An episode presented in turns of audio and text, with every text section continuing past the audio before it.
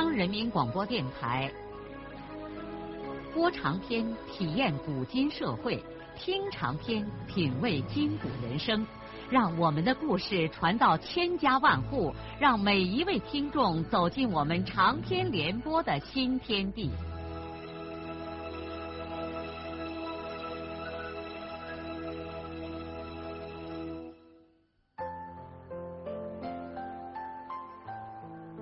听众朋友，请继续欣赏荣获茅盾文学奖的、由中国文联出版社出版的路遥的长篇小说《平凡的世界》。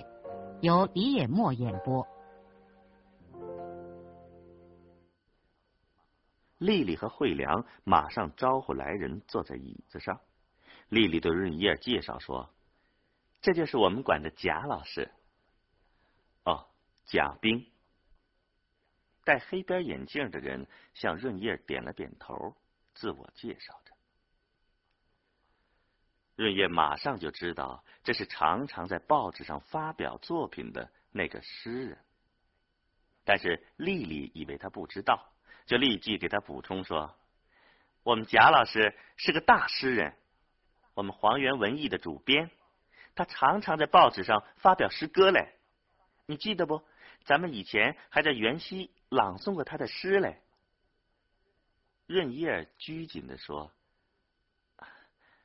我看过贾老师写的诗，听你口音也像是元溪人呢。我是诗歌节公社的。哦，那咱们是老乡啊。我是柳岔公社贾家沟的。哦，对了，去年丽丽她爸带咱们县两个讲故事娃娃，他们说也是十个节的，其中那个女娃娃是咱们县田主任的娃娃。丽丽马上指着润叶说：“这就是那个娃娃他姐，啊，那是我二爸家的娃娃，叫个田小霞。”哦，是这样。你二爸我认识，福军是个好同志，有头脑，有胆识。贾冰又指着润叶问丽丽：“嗯，那你们是？”丽丽立刻说：“啊，我和润叶是老同学了，最要好的朋友。”哦，那我就不怕了。诗人说着，立刻从自己口袋里掏出两页纸。我刚写了一首诗，惠良、丽丽，还有这位老乡，你们听一听。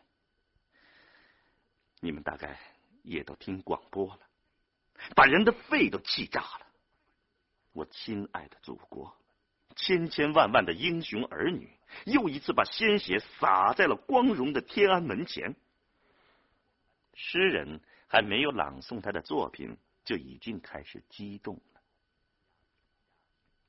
贾冰摊开稿纸，长长的舒了一口气，准备朗诵。润叶、丽丽和惠良都静静的坐在椅子上，等着他开口。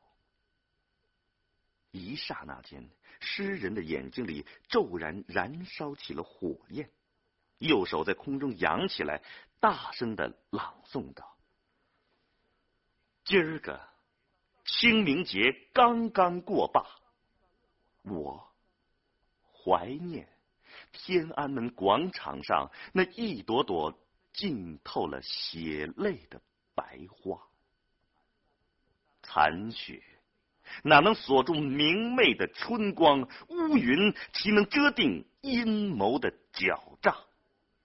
我们的民族是滔滔的黄河，历尽磨难，奔涌在英雄的华夏，镇压。怕什么？死又怕什么？阳坡上有草要反青，背娃娃有树要开花。野火烧不尽，冰雪压不垮。革命人一代接一代，头掉了不过碗大个疤。诗人越朗诵越激动，到快结束的时候，双拳挥舞，泪流满面，声震屋宇。丽丽一边抹眼泪，一边轻声的插嘴说：“贾老师，声音小一点，小心外头有人。”贾冰像是在回答丽丽，但实际上仍然在大声朗诵着自己最后的诗句：“让他们来吧，我不怕，我们不怕。”孙少平在高中的最后一个学期开始了。从一九七五年春天起。他的元溪县中学已经不知不觉的度过了一年半的时光。一年半是漫长的，他在这期间忍饥、忍辱、忍冻，心中留下数不清的痛苦记忆。他又感到一年半是短暂的，他在这里也有过欢乐和愉快，懂得了不少的事情。结交了不少的朋友，获得了友谊，开阔了眼界，抛弃了许多纯属于乡巴佬式的狭隘与偏见。一切都好像才刚刚开始，可却马上又要结束了。但是不论怎样，他还是为终于快熬到了高中毕业而感到高兴。这一切是多么的不容易呀！他更为高兴的是，他已经跨过了十八岁的年龄，这就是说，他已经长成了大人，即使在高中毕业之后回去劳动，也能扛起一头子了。从心理方面说，他现在已经有了强烈的独立意识。总之，可以这样说。孙少平现在已经初步有了他自己的生活观，尽管这一切的确才是刚刚开始。他现在最为遗憾的是，他在这一年半中请假的时间太多了。他的遗憾倒不在文科方面，主要是数理化，他悟的太多，前后接不上茬儿。虽然这学期听课也听不懂，听不懂就听不懂，反正也不上多少课。现在学校上课已经是一件附带着的事儿了。现在他没有事儿的时候，就仍然看课外书。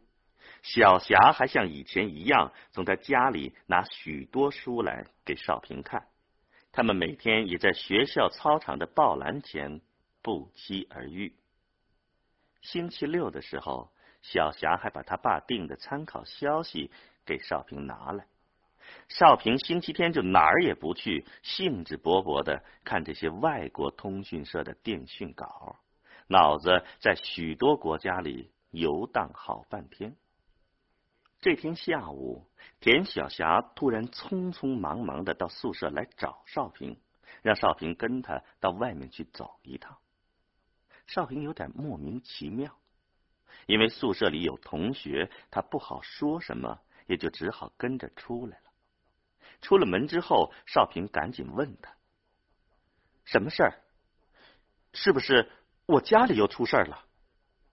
他生怕自己家里又有什么灾难，他那个家常常猛不防的就出意外。小霞一边走一边对他说。不是你家里的事儿，那是你们家出了什么事儿？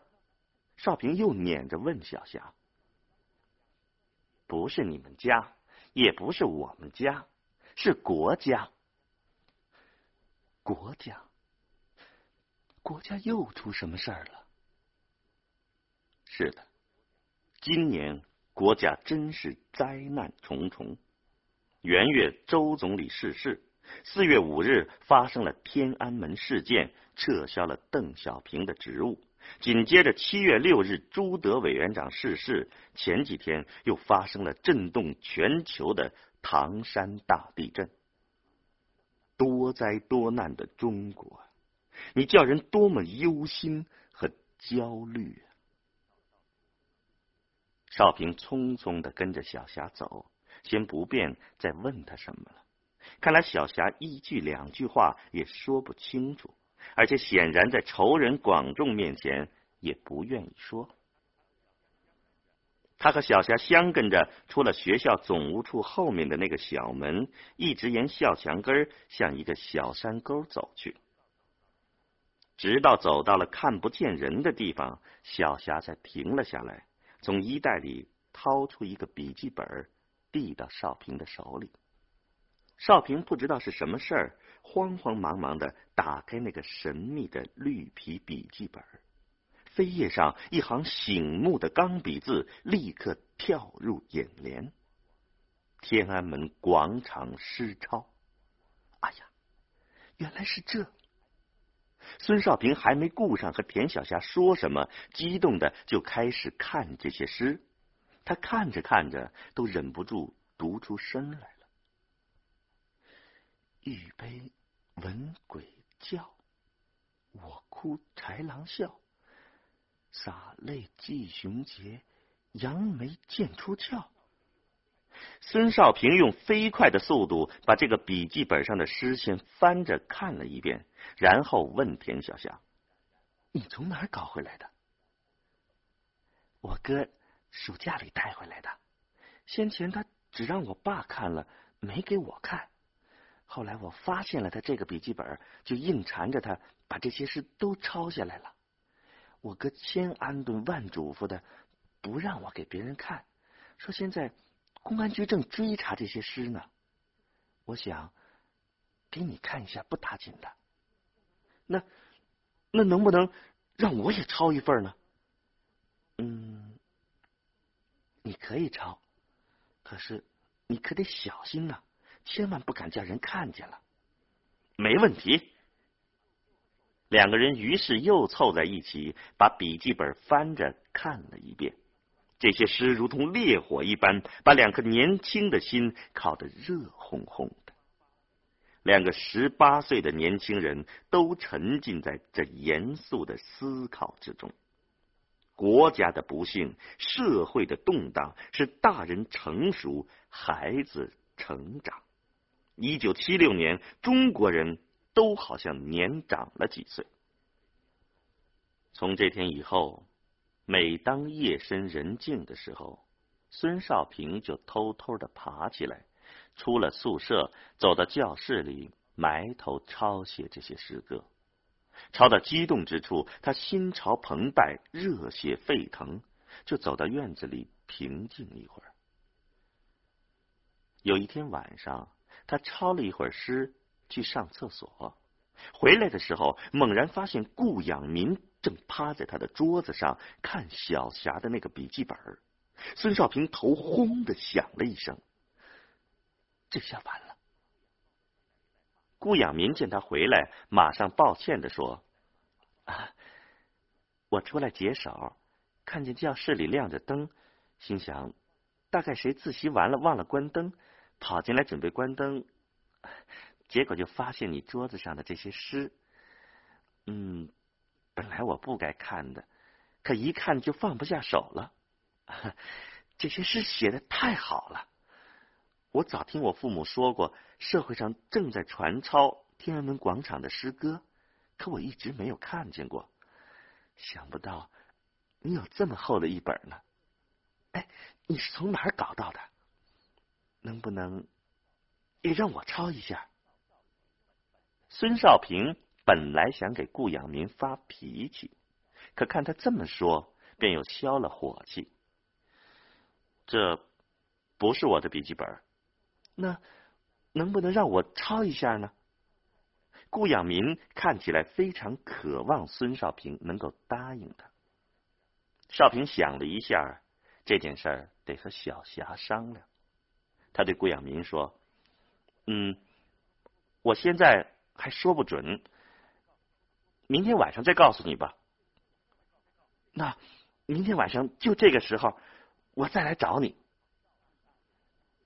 第二天，少平把顾养民发现他抄诗的事情告诉了田小霞。能不能让他抄呢？小霞一时也拿不定主意。少平就又对小霞说：“我看就让他抄去，他自己抄了，就不会把这件事捅出去了。”小霞觉得少平的话有道理，也就说：“嗯，那就让他抄去，可不能再叫别人发现了。你一定要给他说清楚这一点。你不说，我也知道嘞。”第二天晚上。夜深人静的时候，顾养民准时来了。他很感激少平让他抄这些诗，两个人于是就趴在同一张课桌上，紧张的往自己的笔记本上抄写着。少平早已经淡忘了顾养民和郝红梅的关系，他自己当初和郝红梅的那点瓜葛，更是变得遥远而模糊了。再说，他目前和田小霞的这种交往，已经使得早先的那一切都变得微不足道了。经过两三个夜晚，少平和顾养民就先后的抄完了这些诗。少平把那个绿皮笔记本又还给了小霞，顾养民根本不知道这笔记本是谁的。在以后的日子里，顾养民脑子里一直盘旋着这件事儿。他不知道少平从哪儿搞来这么些机密。按说少平来自农村，家里头也没听说有门外工作的干部，他怎么可能把天安门诗抄搞到手呢？不论怎样，这个农村来的同学不能小看。顾养民渐渐觉得孙少平身上有一种说不清楚的吸引力，这在农村来的学生中是很少见的。他后来又慢慢的琢磨，这才意识到，除过性格以外，最主要的是孙少平爱看书，知识就是力量。是的。知识这种力量可以改变一个人，甚至可以重新塑造一个人。顾养民自己出身知识分子家庭，因此很能理解这一点。一个星期之后，孙少平他们全班一起出动，到袁溪城外的一条山沟里除他们班种的高粱地。这是立秋之前除最后一遍草。那天临近中午的时候，从西南面的山后突然扑过来一片乌云。不多时，这块乌云就漫过头顶，遮住太阳，布满了整个天空。刹那间，电闪雷鸣，狂风大作，一场大暴雨眼看就要倾倒下来。山洼上劳动的男同学。纷纷去找躲雨的地方。沟道里锄地的女同学也都扛着锄爬到山洼上来了。只有跛女子侯玉英不听其他女同学的劝句，一个人扛把锄，一瘸一拐的走到一个石崖下面。其他的女同学都说怕沟里起洪水，那地方危险，劝她不要去。但跛女子让这些人别管她的事儿。他说：“雷雨就那么一阵阵，怎么还能起洪水呢？”大暴雨说来就来了，随着狂风吹过，雨帘就从山后漫过来，顷刻就把天地间变成白茫茫的一片。妖艳的闪电不时在空中曲折的划过，雷声和狂风暴雨搅在一起。震耳欲聋，不多一会儿，就听见沟沟渠渠里传来了滔滔的流水声。不到半个钟头，大沟道里就起水了，浑浊的泥浪翻滚着跟头，吼叫着从后沟道里冲了出来。在一片混乱的暴风雨中，沟道里突然传来了侯玉英尖锐的哭喊声。少平缩在一个小山窑里，透过雨帘看见洪水已经快要涨到侯玉英避雨的那个石崖下面了。跛女子正哭喊着，两手揪着旁边土台子上的几棵草，企图爬上去逃命。但由于腿不干练，加上泥地滑溜，三番五次的爬上去，又跌了下来。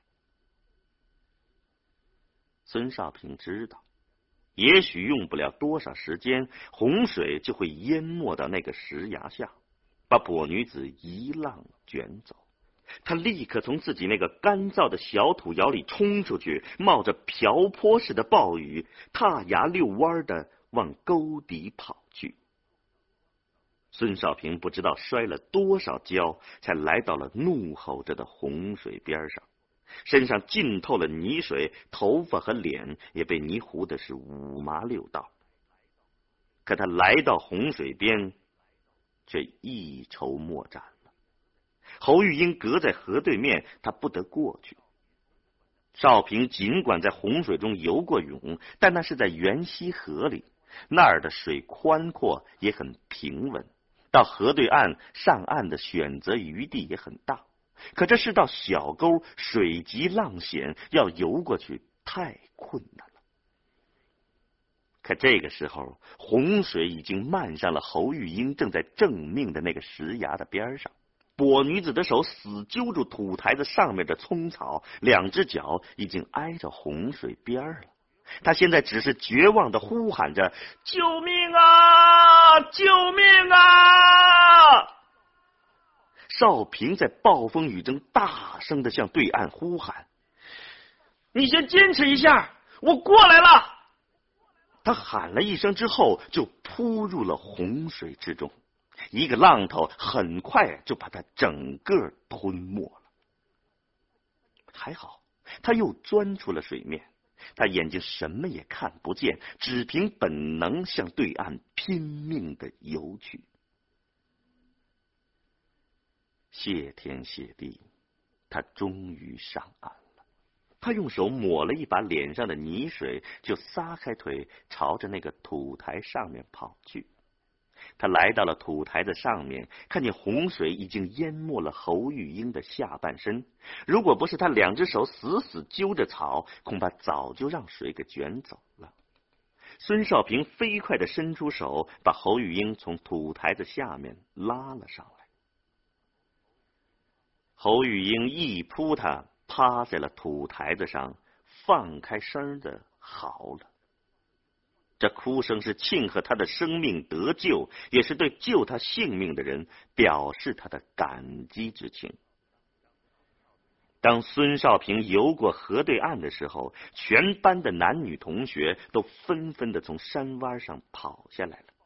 他们站在暴雨中的洪水边上，隔着翻滚咆哮的竹浪，心砰砰的跳着，扬着手喊叫着，就像在看一幕惊险的戏剧。眼看着少平把侯玉英拉上了对面的那个土台子，他们之中没有人敢从这洪水中游过去。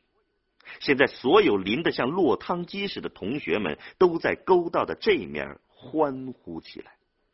女同学们都哭了，男同学也有流下眼泪的。这个时候，大家才强烈的意识到，人生活在一个集体里，就应该像兄弟姐妹一样啊！跛女子侯玉英做梦也没有想。在他遇到生命危险的时候，竟然是他曾经放肆的伤害过的孙少平，冒着自己的生命危险抢救了他。跛女子为此感动的不得了，羞愧的不得了。